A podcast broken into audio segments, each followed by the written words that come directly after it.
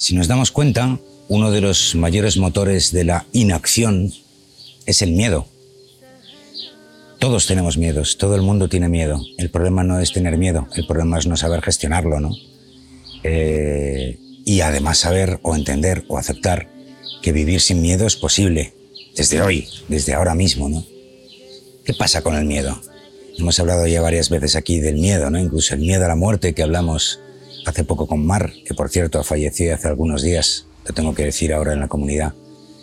Eh, pero todo el mundo tiene grandes y pequeños miedos. El miedo te lleva no solo a la inacción, sino que te lleva también a bajar la vibración muchísimo, ¿no? Es un problema tanto de que hagamos o no hagamos cosas, que también, evidentemente, sino simplemente el temor te agarrota y te, y te baja, te quita las ganas de vivir, te baja la vibración. Y sin embargo, vivir sin miedo es posible. ¿Cómo se hace eso, no? ¿Cómo uno puede conseguir vivir sin miedo y tener la energía suficiente para tirar para adelante? Bueno, pues te puedo dar tres pasos claros, ¿no? De tres pautas para, para lograr eso. Todo el mundo sabe que eh, la depresión es un exceso de pasado, es decir, cuando tú estás de alguna forma eh, preocupado mm, por lo que pasó y sigues ahí enganchado, etcétera, etcétera, puedes acabar en la depresión. ¿Mm? Si tienes a alguien deprimido te dirá, ¿qué te pasa? Bueno, pues es que mira, déjame que te cuente, ¿no? Y a partir de ahí empieza una retaíla de consideraciones en las que esa persona está absolutamente bloqueada y metida ahí. Un exceso de futuro significa estar en la agonía, en la angustia, en el estrés. De alguna forma, el exceso de futuro y el miedo a lo que pueda venir en el futuro es justo lo contrario, ¿no? La ansiedad. Esa ansiedad también la hemos vivido todos. Estás ansioso porque llegue algo, bueno, pues eso, algo puede ser bueno, que no lo es. La ansiedad nunca es buena.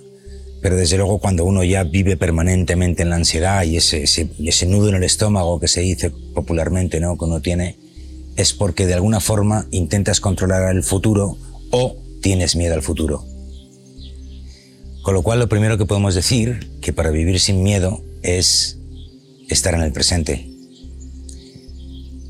Eso es algo que yo creo que todas las tradiciones de alguna forma te enseñan, ¿no? Desde la meditación a Cartole con su famosa presencia, eh, Muji también habla mucho de, la presencia, ¿no? Estar en el presente es algo fundamental. El poder de la hora, que dice Cartole, y es verdad, yo te puedo preguntar si es que tienes miedo a algo, o estás ansioso, o estás deprimido o deprimida. Te puedo preguntar si en este momento, en este presente tuyo, el nen que dicen los tibetanos, ¿no? Seis, siete segundos dura el presente absoluto, si en este momento tienes algún problema. Y yo supongo que no lo tienes, porque si no, no estarías viendo este vídeo, ¿no? O escuchando este audio, que también saludo a la, gente que nos escucha por el podcast de audio. En el presente rara vez nos pasa nada. En el presente muchas veces, por no decir todas, estamos bien. Pero claro, amigo, la mente, el lorito, empieza a llevarnos hacia el pasado, hacia el futuro y hacia el control, y ahí es donde se complican las cosas, ¿no? Con lo cual, lo primero es estar en el presente.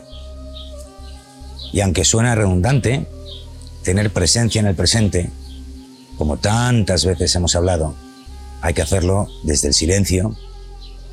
Y si de alguna forma sigues avanzando y estás en una visualización y con penetración y observación activa de tu entorno, despertando el testigo, ¿no? Tu testigo. Esa sería la segunda clave, ¿no? El silencio, el testigo, e, esa presencia que de alguna forma te permite estar en ti mismo y lo que está detrás de todo eso, de ese silencio, de ese testigo, es tu centro interior. Algo que también es una de las frases, terminologías, conceptos, asignaturas que más trabajamos aquí en el mundo interior. Tu mundo interior se basa en tu presencia, en tu centro interior. Y conquistarlo es fundamental para vivir sin miedo, porque te das cuenta cuando eh, alguna vez conectas con él te dejo por ahí, por aquí una meditación que hemos hecho recientemente sobre el presente para entrar en tu mundo interior. Lo haremos la semana que viene, por cierto. Haremos una muy bonita meditación sobre cómo entrar en tu mundo interior. Pero cuando uno engancha con ese centro, ahí te das cuenta que evidentemente no hay miedo. ¿Por qué? Uno dirá, ¿no? ¿Cómo es eso que si yo me conecto con mi mundo interior no hay miedo? Pues porque estás en tu mundo interior y estás además en un mundo interior que no pertenece a la mente, no pertenece a toda esa programación que tenemos dentro, y es la que te baquetea del pasado al futuro, al control, al querer ir demasiado deprisa, etcétera, etcétera, ¿no? No es posible conectar con tu centro y seguir con la mente no digo activa, porque cuando estás en tu centro interior y observas no solo el exterior, sino también el interior, los pensamientos que van pasando, pues la mente ves que está activa, pero la gran diferencia es que no te agarra, ¿no? El lorito puede hablar, pero cuando de alguna forma lo observas y dejas que pase su discurso, de alguna forma se va yendo todo, ¿no? No solo la mente, sino también las emociones. Cuando uno recapitula emociones y de alguna forma se enfrenta a la sombra desde tu centro y desde la observación, el testigo, el silencio, te das cuenta que esas emociones se expresan dicen lo que tengan que decir, incluyendo el miedo, pero que igual que vienen, se van. Así que tu centro, el silencio, el testigo, es una segunda pauta para vivir sin miedo. Eso es algo además que no es que consigas hacer en un solo momento, ¿no? Sino que de alguna forma cuando consigues enganchar con esa parte de ti, puedes permanentemente estar enganchado en ese centro y además engancha, y valga, y valga la redundancia o valga la cabriola terminológica, ¿no? Porque de alguna forma te das cuenta que se está tan bien ahí, viviendo, estás activo, estás haciendo cosas, pero en tu centro, ¿no? Siempre en tu centro. Y eso es una droga que encansa muchísimo y desde luego te da mucho más néctar de vida de lo que te da el miedo, que de alguna forma no te lleva a ningún sitio. Así que esa es la segunda pauta. Y la tercera ya es un poquito más, vamos a decir así, complicada de asumir o aceptar o, o de alguna forma integrar en tu vida, ¿no? Que es lo que yo llamo la poesía de la vida. El entender que si el miedo lo que intenta siempre es buscar un control y estar ahí diciendo, oye, yo quiero saber qué va a venir en el futuro, ¿no? Y entonces haces planes y estás ahí como muy activo para intentar minimizar las variables que te desvíen de tu objetivo, lo que ocurre cuando entiendes que, hay, que existe la poesía de la vida y que hay una inteligencia superior, muy superior a todos nosotros, que de alguna forma va colocando las cosas y que sí dirige tu vida, te das cuenta que en realidad lo de intentar querer tener el control de todo es un poco, pues un trampantojo mental, si me permites el término. Porque no es verdad que controlemos muchas cosas de nuestra vida. Pero claro, ceder el control es muy complicado, ¿no? Porque de alguna forma no sabes lo que viene y te quieres anticipar a ese supuesto problema que puede llegar o no. De hecho, la mayoría de las veces nunca llega. Y muchas veces lo que llega es justo lo contrario, ¿no? Un giro de guion que dices, ¿qué ha pasado aquí? Bueno, pues eso es la poesía de la vida, ¿no? Las serendipias que hacen que de repente te llegue una señal o tengas que girar el rumbo de tu camino porque ha pasado no sé qué y dices, mira lo que ha ocurrido, ¿no? Y eso es maravilloso. Eso es maravilloso porque te quita muchísimo peso encima, pero sobre todo te das cuenta que el miedo es, en la práctica totalidad de las situaciones, un miedo infundado. Podría decir incluso en todas las situaciones, porque cuando vives sin miedo, si ocurre algo, tienes un accidente o surge algún problema, entonces no se activa el miedo, lo que se activa es la ocupación, no estás preocupado, estás ocupado en resolver lo que venga, ¿no? Entonces viene lo que viene, primero lo asumes, lo aceptas, lo ves, lo integras, te ocupas de esa situación y cuando ya la tienes más o menos gestionada, resuelto, o resuelta, pues sigues navegando por tu vida, ¿no? Sigues andando. Con lo cual, a medida que vas asentando esas tres cosas, te das cuenta que el miedo no tiene mucho sentido. Sin embargo, funciona. Ya hemos dicho una vez más, últimamente saco mucho esa pieza, pero ¿qué le vamos a hacer? La del miedo, sobre el miedo, la Matrix y el despertar, ¿no? Eh, que nos enchufan miedo por todos lados y nos bajan la vibración con un montón de inputs. Ya ni siquiera tengo que ir a los, a los medios de comunicación, ¿no? En tu entorno, la gente quejándose, todo el mundo con miedo, qué va a pasar, etcétera, etcétera. Y sin embargo, fíjate, vuelvo al confinamiento en 2020, ¿no? Qué gran regalo nos hicieron.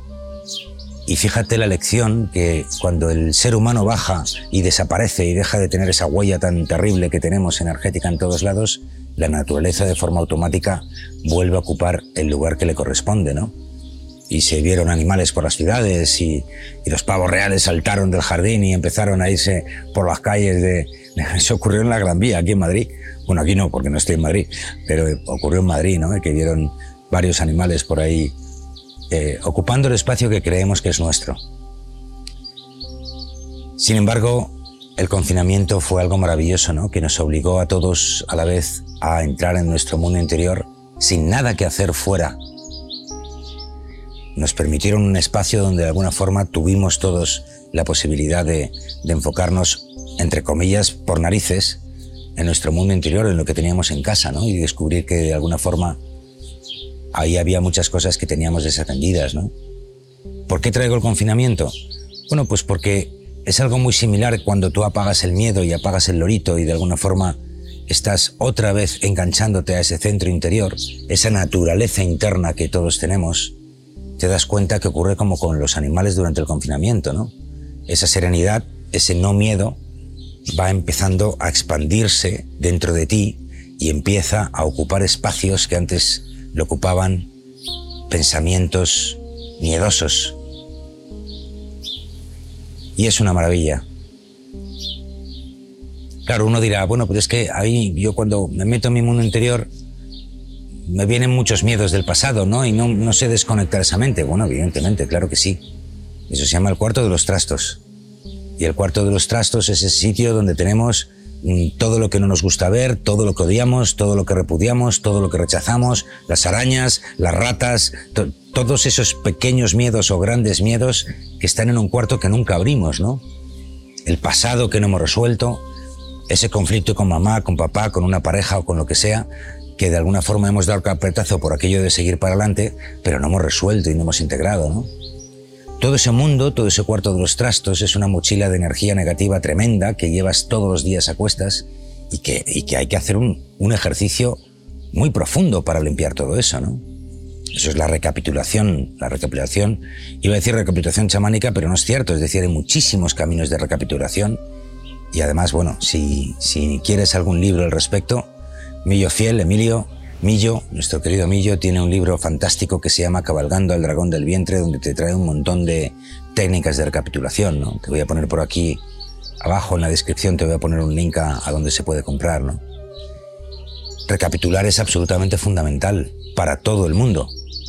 Y rara es la persona que de alguna forma no tiene todavía un enganche en el pasado que de alguna forma te lastra. Ojo, pueden ser enganches de cosas negativas o pueden ser enganches de cosas positivas, ¿no? Estás añorando aquella época en tu vida donde tú eras puntos suspensivos o estabas con esa pareja que era puntos suspensivos y ahora no está en mí, entonces de alguna forma es una prisión igual de peligrosa el estar metido dentro de ti o tener en la mochila cosas negativas como cosas positivas que de alguna forma no has asumido que ya no están en tu vida. Y por intentar engancharte a esas energías del pasado, buenas o malas, no estás en el presente, no estás en el aquí y en el ahora, ¿no? Entonces, claro, ¿y si no vuelvo a, tener una pareja en mi vida? ¿Y si no vuelvo a tener un buen trabajo? ¿Y si, y si, y si los famosos ISIS, ¿no? Con lo cual el miedo te puede pillar por cualquier cosa. Y de hecho ya se encarga muy mucho la sombra de meterte mano por donde más te duele. Es una máquina de excusas, es una máquina de provocar razones por las cuales no estar en el presente, no aceptar lo que te rodea, no mirar a la vida y a su magia y todo lo maravilloso que tienes alrededor.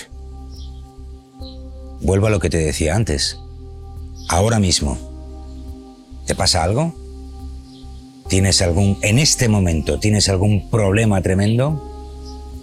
No digo los problemas que de alguna forma tú consideras que tienes en tu vida, ¿no? Como por ejemplo que no tengas trabajo. No, no, no me refiero a eso. Digo, en este momento, independientemente de que no tengas trabajo, ¿Te pasa algo? ¿Hay algo por lo cual debes tener miedo ahora?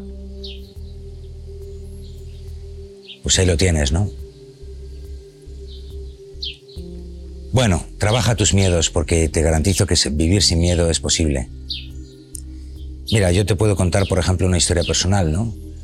Me acuerdo, yo tengo un hijo de nueve años que vive con su madre en el norte de España y una de las eh, asignaturas más, más difíciles que yo tuve que, que aprobar a la hora de, empezar a trabajar en mi interior potentemente, dedicarme a la espiritualidad y al crecimiento personal, fue precisamente el tema de mi hijo. De estar tantos kilómetros separado de él y no poder disfrutarle y no poder verle crecer en el día a día, pues tuvo, tuvo su, su momentito, ¿no? Y evidentemente ahí te vienen muchísimos miedos, ¿no? Y cuando te metes ahí te das cuenta que no solo son los miedos hacia con mi hijo, sino que también te retrotraes a tu propia infancia o pubertad y entonces intentas evitar los miedos que tuviste, se los quieres evitar a tu hijo y todo ese proceso, ¿no? Sin embargo, hasta algo así es posible de superarse y vivir sin el miedo de qué le pasará a mi hijo porque esté creciendo sin un padre presente, ¿no? Que es lo que está ocurriendo, de hecho. Bueno, pues no pasa en absolutamente nada, ¿no? A mí de aquella diatriba mental me sacó Alberto Ruz, el coyote. La gente de México probablemente sepa de quién estoy hablando, un hombre con muchísima sabiduría, ¿no? Y me acuerdo que estábamos tomando algo y me dijo, vamos a ver, ¿tu hijo tiene gente alrededor que le quiere? Sí. ¿Come todos los días? Sí. ¿Tiene un techo sobre su cabeza? Sí. ¿Le pasa algo grave? No. Pues entonces, ¿de qué tienes miedo, no? Me dijo. dije, caramba, pues es verdad, ¿no? Uno nunca sabe cómo una circunstancia que uno puede determinar o, identificar como una circunstancia peligrosa y que puede volcar ahí un montón de preocupaciones y medios, no tienes ni idea de esa circunstancia cómo va a seguir adelante, ¿no? A lo mejor esa circunstancia por la cual está atravesando mi hijo es la catapulta para que tenga una vida muchísimo más satisfactoria de lo que tendría una vida que no tiene ninguna tensión, ¿no? También me acuerdo del famoso cuento que no voy a contar porque es un poco largo, pero el chaval que intenta ayudar a ese gusano, a esa mariposa, que era antes un gusano, a salir del capullo, y, entonces le ahorra el esfuerzo de, de luchar para salir del capullo, ayudándola a salir del capullo, y cuando esa mariposa abrió las alas, pues como no había ejercido sus músculos, pues no pudo volar y murió, ¿no? O sea que tenemos una idea, yo creo que muy equivocada de lo que es la luz, la sombra, el bien, el mal, las preocupaciones que nos llenan. Muy equivocada, muy equivocada esas tensiones, esos retos, esas cosas que ahora tú puedes percibir como peligros en tu vida pueden ser unos retos increíbles, ¿no? Y te pueden llevar a aventuras increíbles. Pero claro, para eso, pues tienes que aceptar que la vida también tiene un papel que jugar ahí, ¿no? Y de alguna forma aceptar dónde estás para poder aprovechar el presente que tienes, que te recuerdo, en el presente no cabe el miedo. Te deseo un buen día. Yo soy Joel Masiebra y esto es Mundo Interior. Hola, soy Joel Masiebra y estás escuchando Desde la Cueva, una de las vías de Mundo Interior para ayudarte a ser más consciente y feliz en tu vida personal y profesional. Cuando me pregunté hace un tiempo cuál podría ser el mejor trabajo para mí, lo tuve muy claro, y es ayudar a la gente a elevar su vibración. Así que aquí estamos. Mundo Interior es un espacio donde nos juntamos para ayudar a gente como tú a alcanzar un mayor nivel de conciencia y felicidad a través del crecimiento personal y la espiritualidad desde cero, con pautas muy sencillas que puedes aplicar de inmediato. Parte de nuestro esfuerzo está en crear contenido y actividades gratuitas para ti, pero también tenemos varios programas de micromecenazgo en Patreon, donde trabajamos tu crecimiento personal y profesional con contenido exclusivo y lo que llamamos los debates de tribu, que son nuestras reuniones online privadas donde tratamos todos estos temas cara a cara de forma continuada.